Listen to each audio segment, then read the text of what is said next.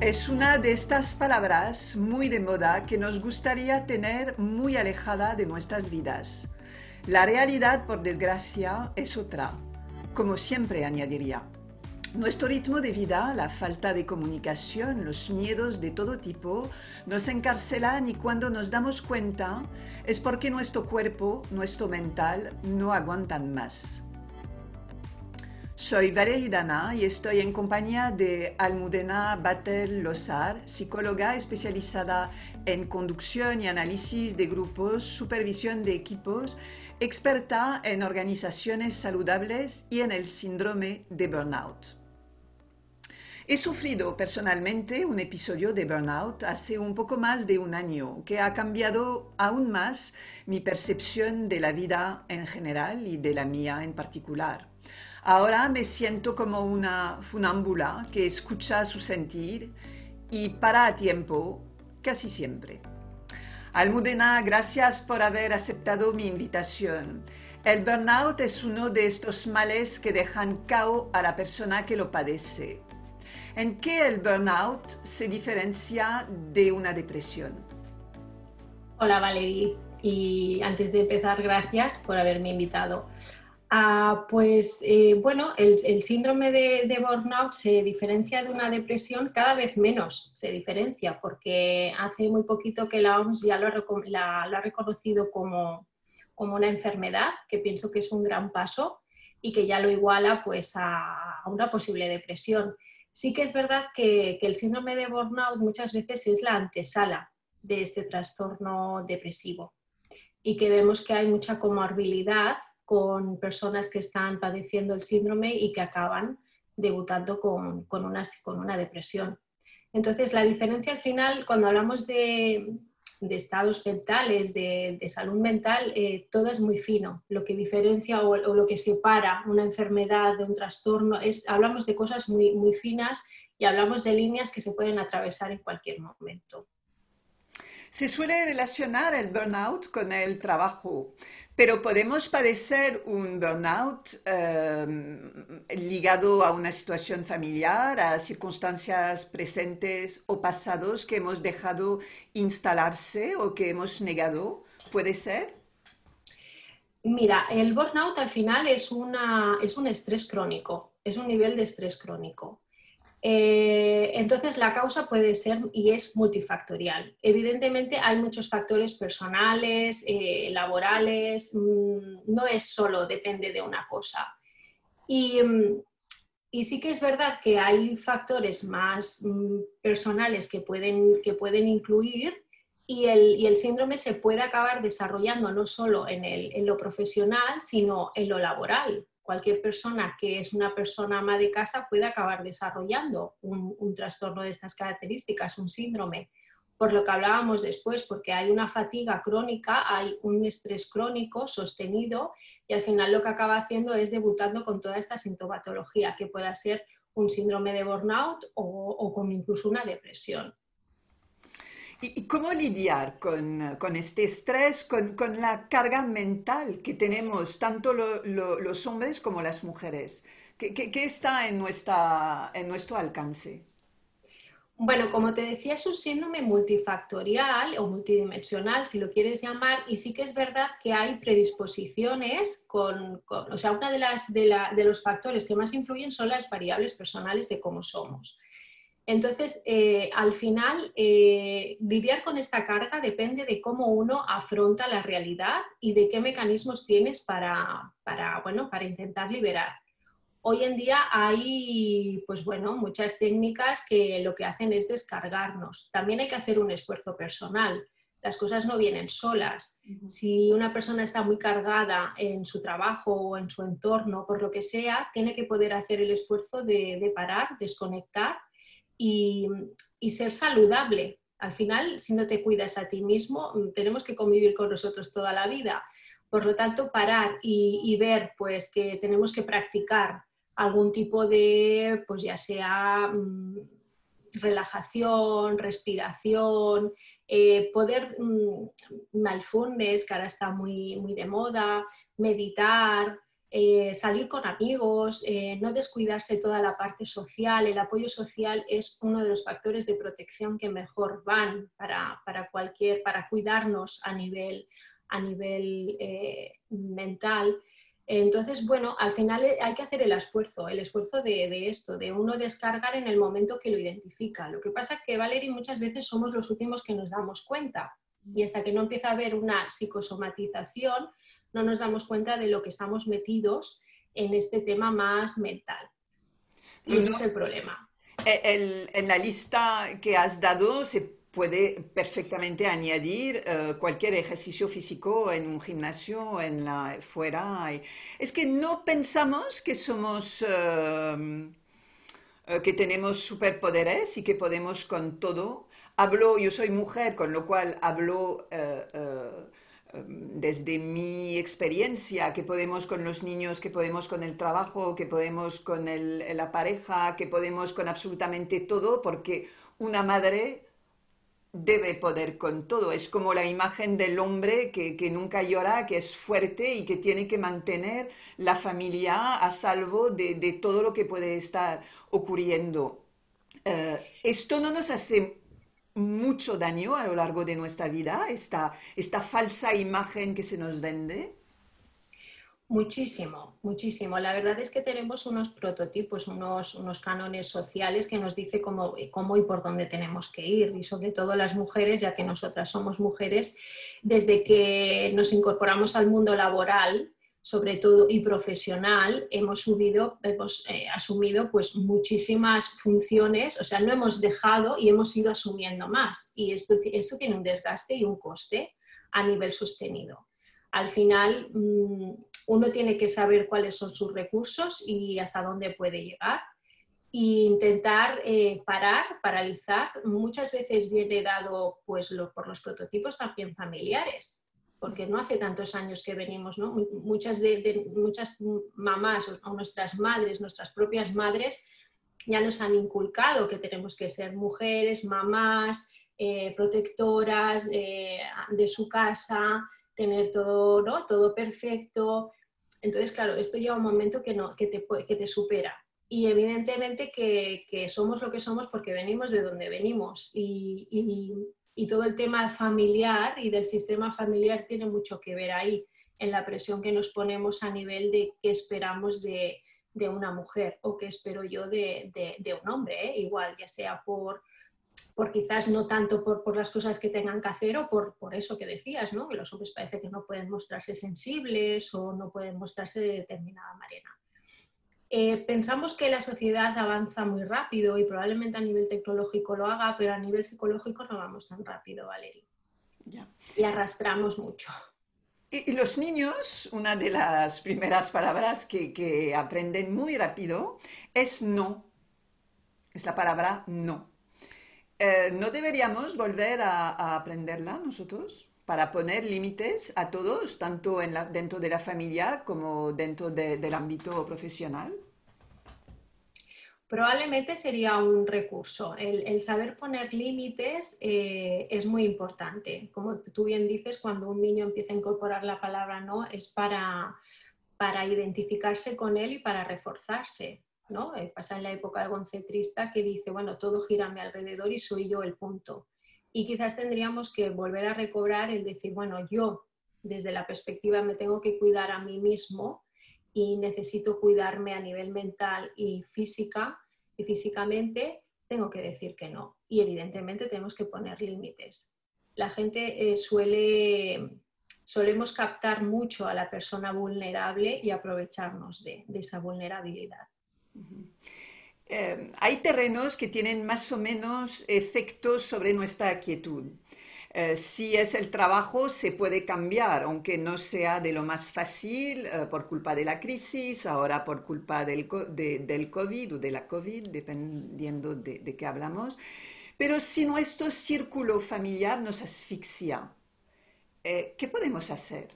Porque no todo el mundo es capaz de de escuchar ciertas verdades? Bueno, eh, a veces la familia, eh, en terapia lo decimos, que muchas veces la familia es nuestro peor enemigo. y ser consciente de esto, mm, pues es algo que, duele mucho y cuesta mucho de asumir, porque como las personas que nos han dado la vida, que nos han educado muchas veces o nos han querido y protegido, se pueden convertir en algo realmente eh, tóxico para nosotros. Pero al final es que solo es así. Uno, uno tiene que ser consciente de lo que de detectar qué personas a su alrededor suman y qué personas le restan, le absorben y, qué funcionalidad cumplen en, su vida. Al final pasa por reconocer y por hacer el duelo que a veces nos supone el, identificar y el reconocer que las personas que tenemos a nuestro lado no, nos van bien. Eh, hacerlo de forma aislada pues, o bueno, hay, lecturas, hay libros, hay biografía que nos puede ayudar a identificar qué personajes o qué personas a nuestro alrededor pueden estar haciendo, nos pueden estar incluso, incluso boicoteando. Mm, llevado muy al extremo, normalmente sí que hace falta hacer algún tipo de terapia para que nos ayude a identificar, a perder la culpa, a perder ese sentimiento muchas veces de culpabilidad de cómo vas a afrontar tú que le tienes que decir esto o que te sientes así de mal por esa persona que, también quieres y hay como esa, esa ambivalencia y, necesitas muchas veces a alguien que te pueda conducir y te pueda ayudar a acompañar en este proceso. Pero realmente vale la pena poder identificar qué personas eh, te pueden estar, son tóxicas en tu vida. ¿Cómo se trata un burnout? Me imagino que dependerá de cada caso, pero ¿cómo se, se trata esta, esta enfermedad, porque al final es una enfermedad. Sí, el burnout es, eh, era como hablábamos. Es la antesala de la enfermedad. Sí, no, no, y, ya puede ser, o sea, es la antesala más de los trastornos, pero como enfermedad ya está empezando a, ya, la, ya, la, identifican, ¿eh? según la OMS. Em, es, como es multidimensional, lo primero que hay que hacer es identificar qué dimensión o qué aspecto le, está saturando más a la persona, porque puede haber intervenciones a nivel individuales, que serían más a nivel de, terapia individual.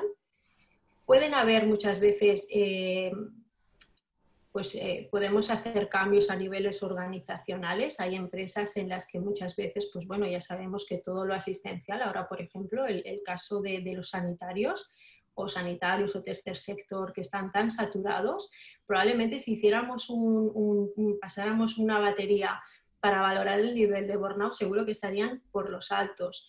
Cuando esto lo vemos en los equipos, lo que intentamos es hacer cambios a niveles organizacionales también, porque no sirve de nada que yo de forma individual me ponga a hacer terapia o me ponga a hacer solución si luego trabajo en una organización que por su, por su manera de organizarse ya está fomentando y no está teniendo en cuenta toda la prevención de este síndrome. Eh, entonces, estos dos aspectos son fundamentales y muchas veces falla la prevención desde ahí, porque yo puedo como, como, profesional puedo, o como persona me puedo cuidar haciendo, llevando una vida saludable, teniendo una buena red de apoyo social, mm, haciendo cosas en favor de, mi salud, pero si después estoy en, en una organización o estoy en un entorno tóxico en un entorno que no me ayuda y no me facilita, pues me va a dificultar. Entonces, siempre hablamos que la intervención tiene que ser multidimensional también. No sirve de nada solo hacerlo a una banda, porque nos quedamos cojos. En mi caso personal, yo no tengo eh, entorno tóxico, eh, no pertenezco a ninguna organización y he visto años tras años eh, que estaba muy cansada, muy quemada porque había mucha carga de trabajo y no voy a descansar.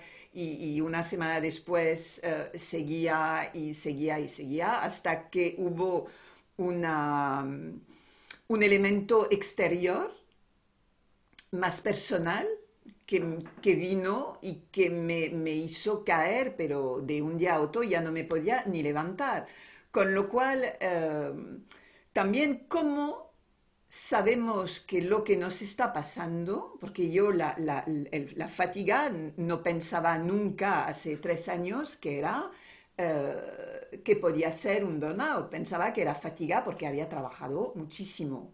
Entonces, ¿cuáles son los, eh, los eh, las señales que nos pueden hacer encender así luces y decir, uh, cuidado, vete a consultar o... ¿Cuáles son?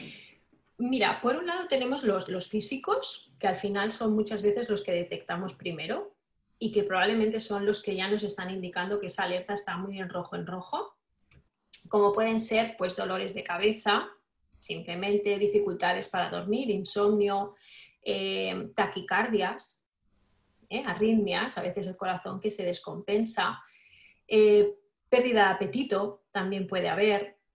Después están todos los que diríamos más psicológicos, que tienen que ver más con la baja autoestima, el bajo rendimiento, el verte que profesionalmente no tienes dificultad de concentración, Em, bueno, todo esto te cuesta levantarte por la mañana, falta de motivación, de ilusión, cuando has sido una persona siempre pues muy vital, como que la, energía te baja y que no logras que, se revierta, ¿no? Porque muchas veces llegamos al viernes y decimos, bueno, sábado y domingo, ¿no? Ya como que te revives y el lunes estás nueva. Bueno, pues es como un sumatorio que no acabas de subir, no acabas de subir. Y luego está todo el tema más conductual, que también es algo que tenemos que poder observar estamos más irritables, con una paciencia muy corta. Cualquier cosa que nos dicen ya saltamos.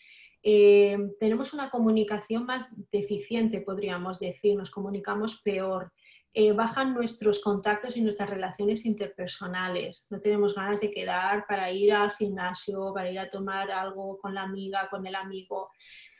Eh, entonces, bueno, estos son también son algunas señales que no solo, o sea, pienso que, tiene que ser importante el físicamente, a nivel de conducta y a nivel emocional, uno cómo se siente para hacerse una, una idea de que algo no funciona bien en mi organismo. ¿Un mismo individuo puede caer en un burnout varias veces? Podría caer. Yo pienso que es más difícil cuando ya te has identificado eh, toda una sintomatología y teóricamente has llevado a cabo ya una, una, una terapia o, algún tipo de trabajo, estamos más conectados. Entonces somos más capaces de reconocernos y de intentar evitarlo. ¿Eh? hablando de, vamos a decir, de, una tendencia más o menos dentro de, la estándar. ¿eh? Sí que es verdad que hay perfiles de personalidad que tienen más tendencia. ¿eh? Hay una serie de, perfiles de, que vemos en, que, las personas que son de X forma tienen más tendencia a poder acabar desarrollando burnout. Pero sí que es verdad que todo se puede remediar, todo se puede revertir y ese es, ese es el mensaje que tenemos que lanzar, el que una persona cuando ya ha pasado por algo así se va a identificar más pronto toda esa, esa sintomatología, ese estar, ya me empiezo a sentir mal, ¿qué me pasa? Entonces no hay que dejar llegar a la taquicardia ni al insomnio. Cuando uno ya empieza a sentir esas cosas, hay que buscar ayuda, hay que ir a volver a buscar ayuda e intentar no caer en el, no caer tan hondo ¿eh? en el pozo. Sí, sí, de todos modos hay como luces que se enciendan cuando yo lo, veo en, en, mi propia carne, es decir, que cuando veo que ya me está, estoy pasando un poco, ya de inmediato eh, me paro, estoy a mi escucha, lo que quizás antes no, no, no tomaba el tiempo para ver lo que necesitaba en este momento. Es decir, que yo creo que en nuestra sociedad pensamos que el trabajo es todo, que las redes sociales nos definen como individuos y estamos eh, eh, pasando por completo al lado de nuestras vidas como individuos. No nos, ya no nos miramos en el espejo para ver quiénes somos, sino para para dar una imagen de, de, quién podemos ser.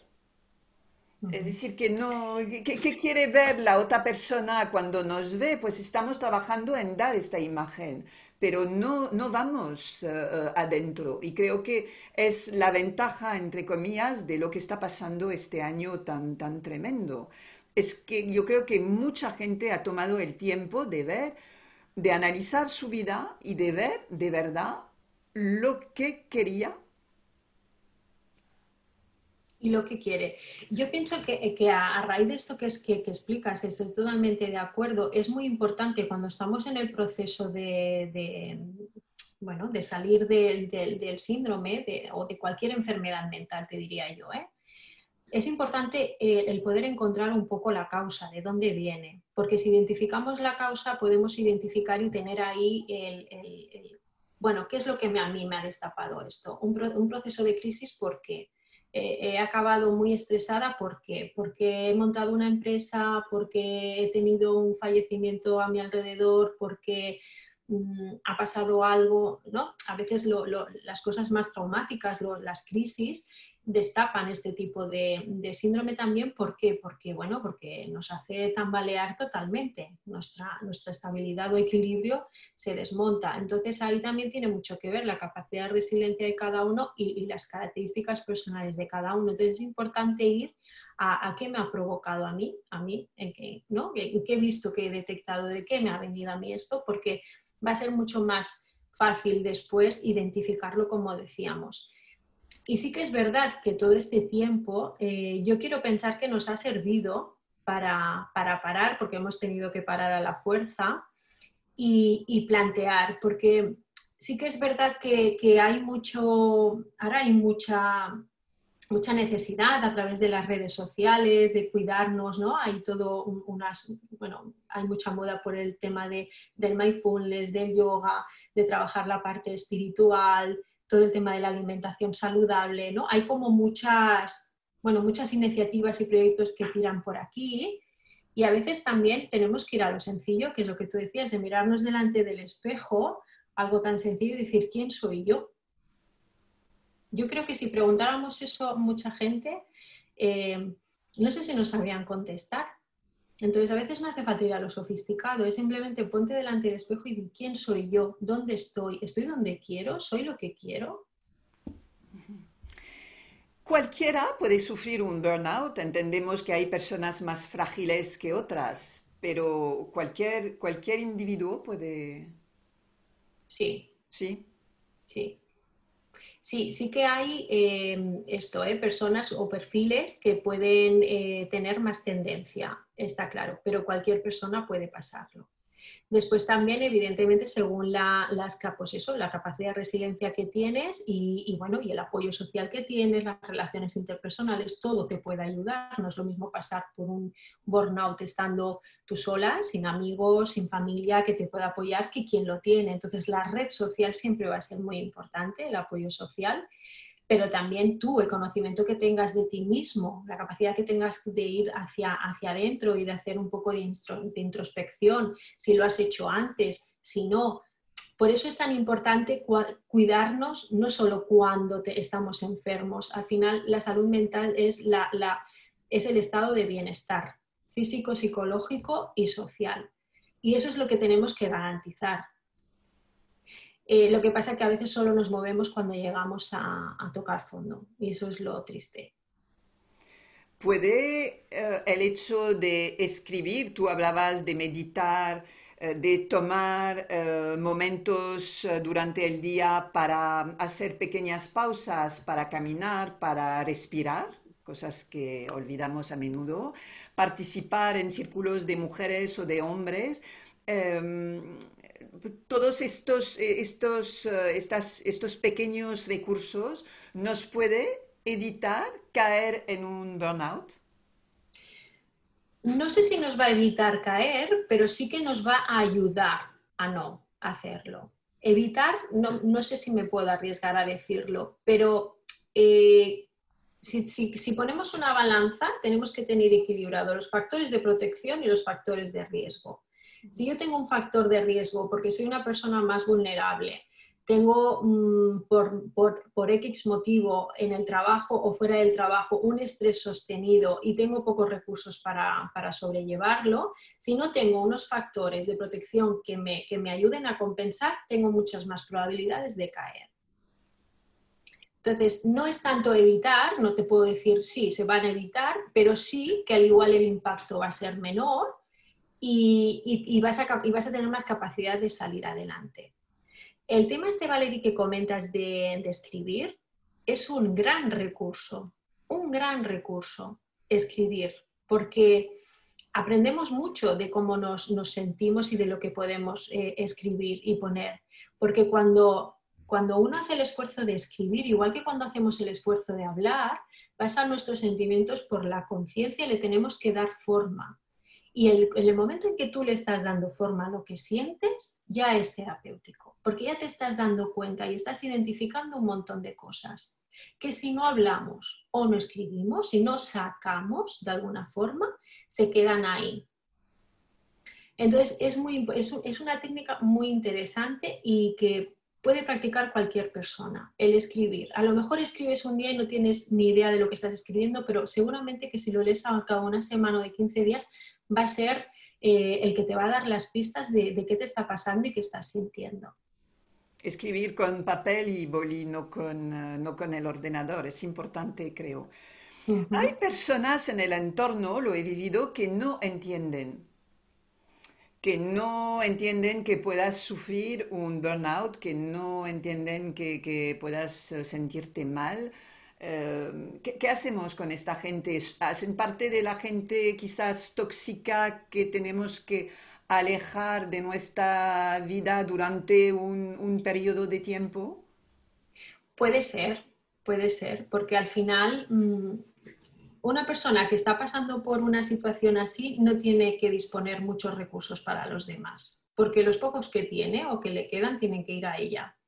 Entonces, malgastar el tiempo, invertir el tiempo en convencer a alguien eh, que no te está creyendo, no sé si vale la pena. Para mí no valdría la pena al igual esa persona no, no, bueno, no llega más allá, ¿eh? no, digo que lo haga con mala intención, pero al igual no es el momento de compartir ese momento o ese espacio y se le puede decir, pues mira, eh, ahora mismo no, la inversión de, recursos que me supone estar contigo, pues no, no me compensa o no.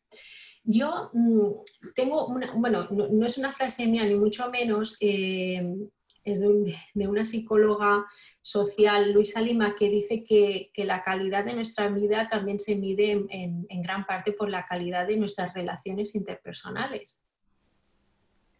Y eso es algo que, bueno, pues eh, habla por sí solo. La gente que suma, la gente que, aporta, la gente que, que, nos da, pues bienvenida sea. La gente que te resta, la gente que, nos absorbe, que nos chupa, que son, eh, bueno, pues eso, absorbentes, mm, no es que no nos interesa. Yo creo que en ningún momento, pero en ese momento mucho menos.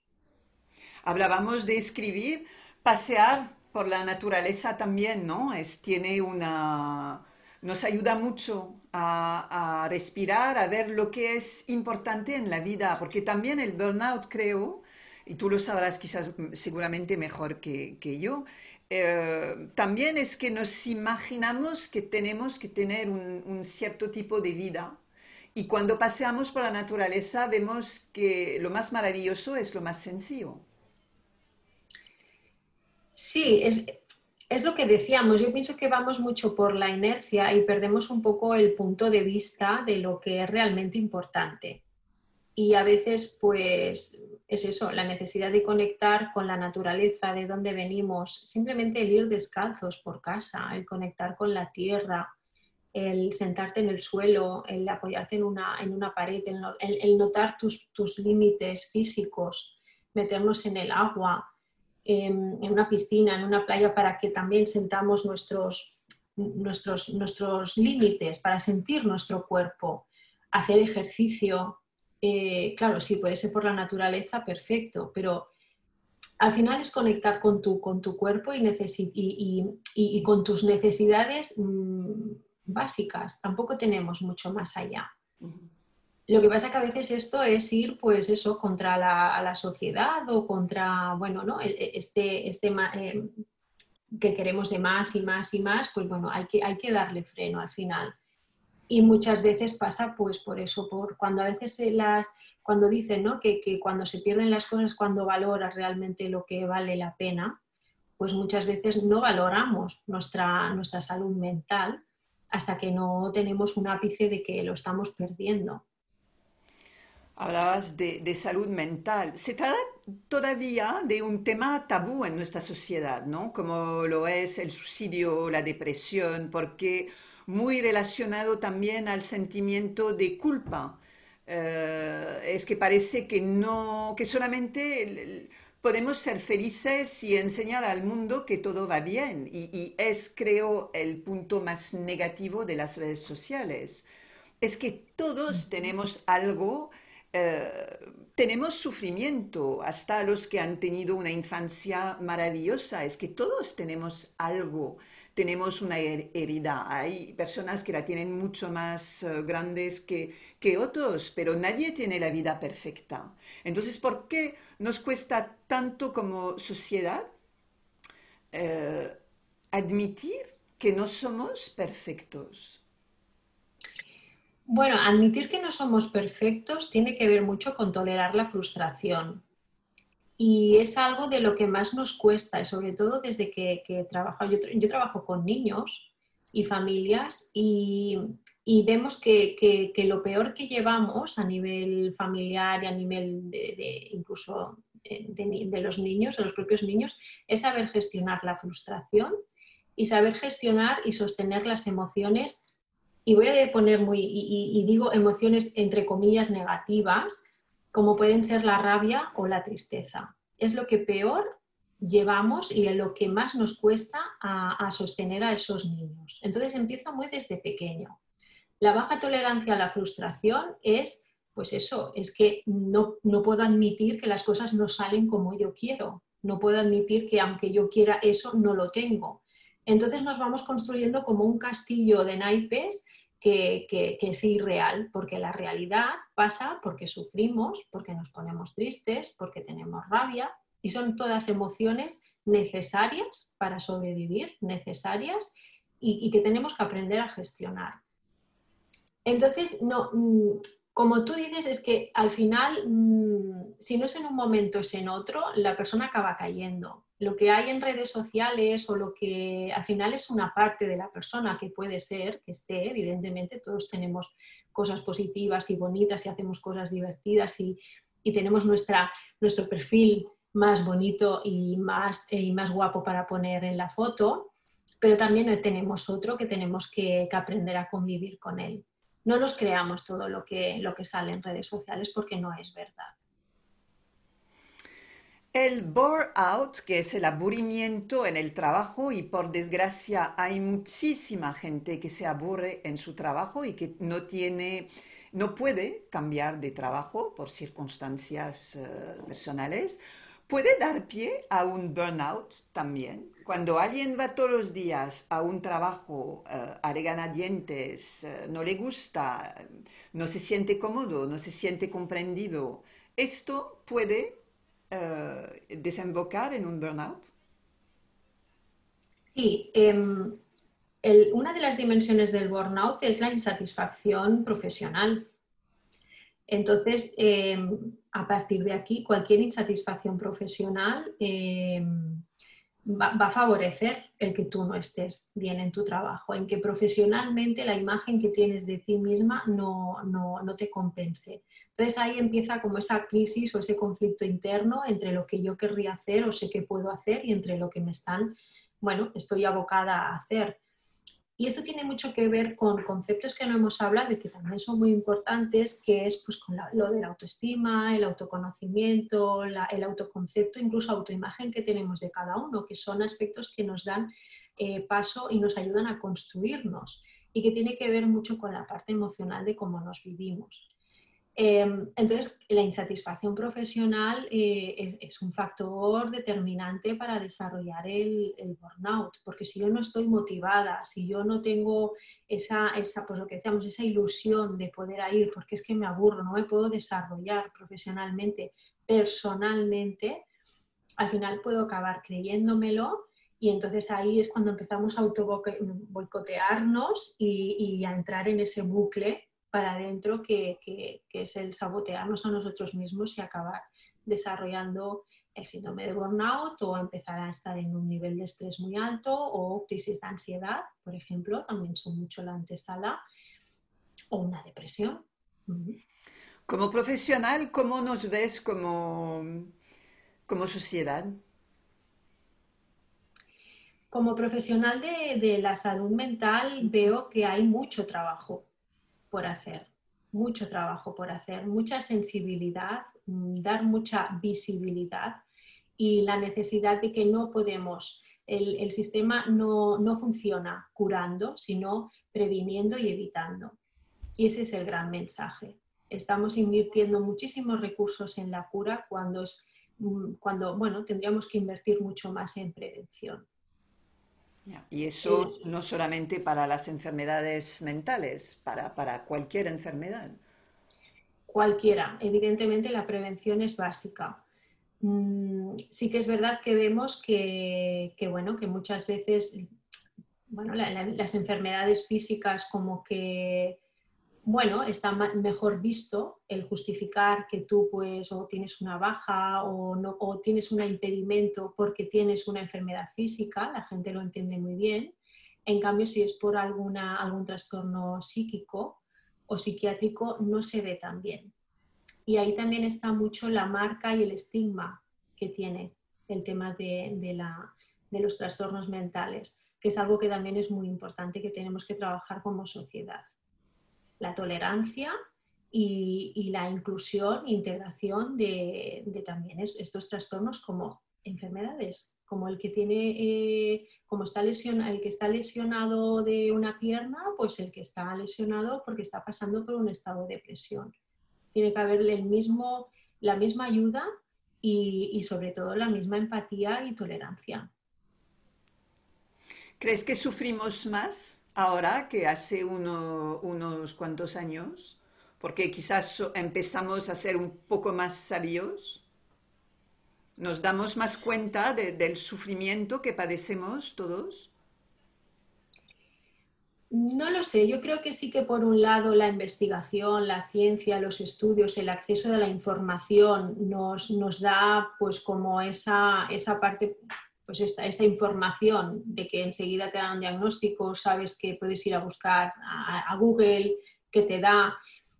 Y esto sí que, bueno, nos calma, porque al final la información calma, el saber qué me pasa o el saber qué no me pasa calma, incluso saber qué recursos puedo tener me puede calmar. Antes no había tanta información, antes realmente te estoy hablando de, no sé, hace 50 años, por ejemplo, no había tanto acceso a información y probablemente pues eso, bueno, ¿no? Hacía que, se vivieran las cosas de otra manera. Lo que pasa es que hace 50 años no teníamos tantas necesidades materiales que ahora sí que las tenemos. Entonces pienso que hemos ganado por, por una parte y por otra hemos perdido. Eh, la gente hace 50 años yo creo que era más feliz porque necesitaba menos y porque estas crisis de estrés que estamos viendo ahora o en los últimos años no se daban tanto. No se daban tanto. Al final esto tiene mucho que ver con, lo material eh, y con la adquisición y el tener y tal. Y eso no se daba en su día. Entonces, bueno, hemos ganado por un lado, por otra parte hemos perdido. También hemos ganado que evidentemente detectamos antes las enfermedades, podemos tratarlas mejor, hay hay, más, hay más eh, abordaje, aunque no sea suficiente, pero de la prevención. Entonces, bueno, hemos ganado muchas cosas porque evidentemente todo esto ha tenido su impacto, pero a nivel personal, a nivel individual, a nivel de, de como persona, creo que nos hemos ido dejando cosas por el camino. Estamos pagando un precio. Sin duda, que no creo que merezca la pena, pero eso es mi opinión personal. Muchísimas gracias, Almudena. Espero que esta charla os haya interesado. Os recuerdo que podéis escuchar nuestras conversaciones en Spotify, iTunes, Google Podcast, entre otros. Y Almudena, una vez más, muchas gracias. Creo que nos, has explicado muy bien lo que es el, burnout y, eh, y invitaría a nuestros oyentes a, cuidarse más que nunca. Pues sí, es, lo que decíamos antes. Eh, yo tengo aquí una frase que dice, ser capaz de prestarse atención a uno mismo es requisito previo para tener capacidad de prestar atención a los demás. Sentirse bien con uno mismo es la condición necesaria para relacionarse con los otros. Por lo tanto, es un tejido, estamos en un tejido social y todos nos, nutrimos de, los demás y el cuidarnos uno tiene un impacto en cuidarse el otro.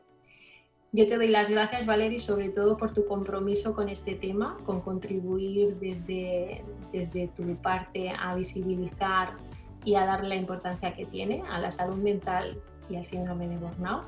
Y te agradezco mucho haberme invitado a mantener esta conversación contigo. Gracias a ti. Adiós. Gracias. Adiós.